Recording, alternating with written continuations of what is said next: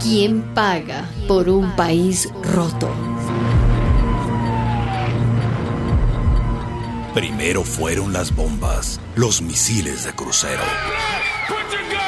Luego llegaron los soldados. Entraban de noche en las casas, rompiendo las puertas a patadas, linterna en mano, gritando obscenidades. Las mujeres eran empujadas, manoseadas. Los hombres, sin razón ni delito, eran encapuchados y metidos en camiones militares. El destino, campos de concentración.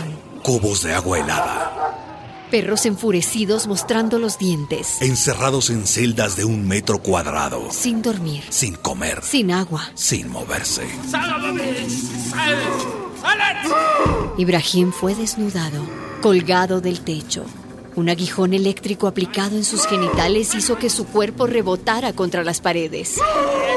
Taladros en el cráneo, altavoces a todo volumen, hasta reventar los tímpanos, abusos sexuales de todo tipo, Aumentar la dosis.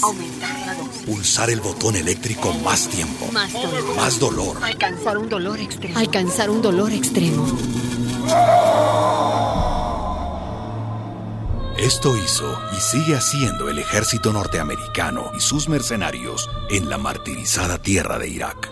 En los primeros años de ocupación, se calculan 61.500 iraquíes capturados por las fuerzas invasoras. Encarcelados en Abu Ghraib, en Guantánamo, en prisiones clandestinas. 61.500 seres humanos detenidos y torturados por error.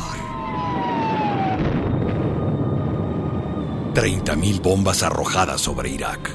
20.000 misiles crucero sobre la ciudad de Bagdad. Los cálculos más conservadores hablan de 655.000 muertos iraquíes, Los heridos y mutilados no se cuentan. ni los 4 millones y medio de desplazados y refugiadas en los países vecinos. 655.000 civiles muertos. Y nadie ha pagado por esta carnicería. Nadie ha sido enjuiciado por estos 655.000 crímenes. Ahí están los asesinos. George W. Bush, Donald Rumsfeld, Dick Cheney, Paul Bremer, James Steele, Tony Blair.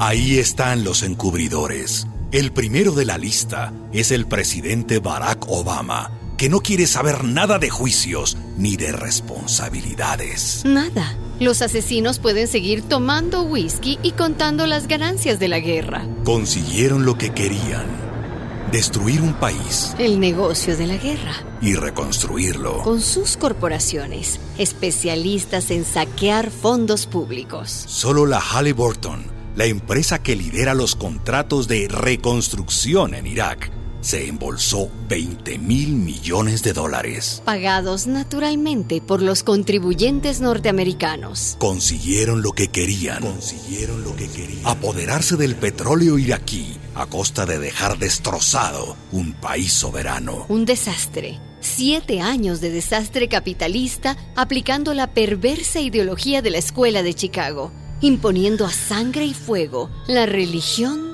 del libre mercado. Siete años de invasión contra el pueblo de Irak. ¿Quién paga por los muertos? ¿Quién paga por los muertos? ¿Quién paga por un país roto? Por un país roto.